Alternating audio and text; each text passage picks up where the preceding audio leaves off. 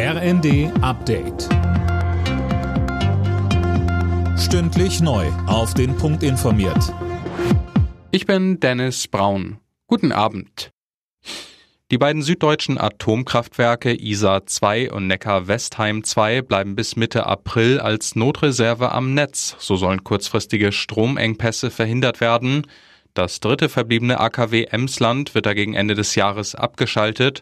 Generell wird es beim grundsätzlichen Atomausstieg bleiben, so Wirtschaftsminister Habeck. Außerdem hat er betont, dass die Versorgungssicherheit in Deutschland hoch ist. Wir sind ein Stromexportland. Wir haben eine große Netzstabilität.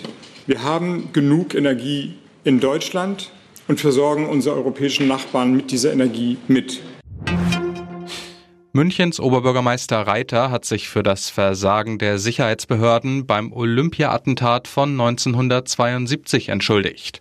Damals war ein palästinensisches Kommando auf das Olympiagelände gestürmt, elf israelische Sportler und ein deutscher Polizist wurden getötet.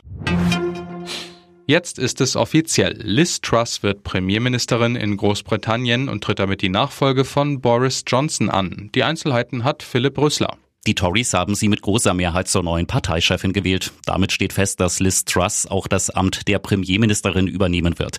Die 47-Jährige setzte sich in der parteiinternen Abstimmung gegen Ex-Finanzminister Sunak durch. Premierminister Johnson war bereits Anfang Juli nach einer parteiinternen Revolte gegen seine Amtsführung als Parteichef zurückgetreten. Morgen will er bei der Queen nun auch seinen Rücktritt als Premierminister einreichen.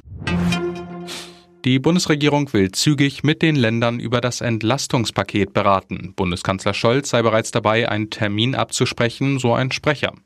Zuvor hatten einige Länder mehr Mitsprache gefordert, weil sie einen Teil der geplanten Maßnahmen mitfinanzieren sollen. Alle Nachrichten auf rnd.de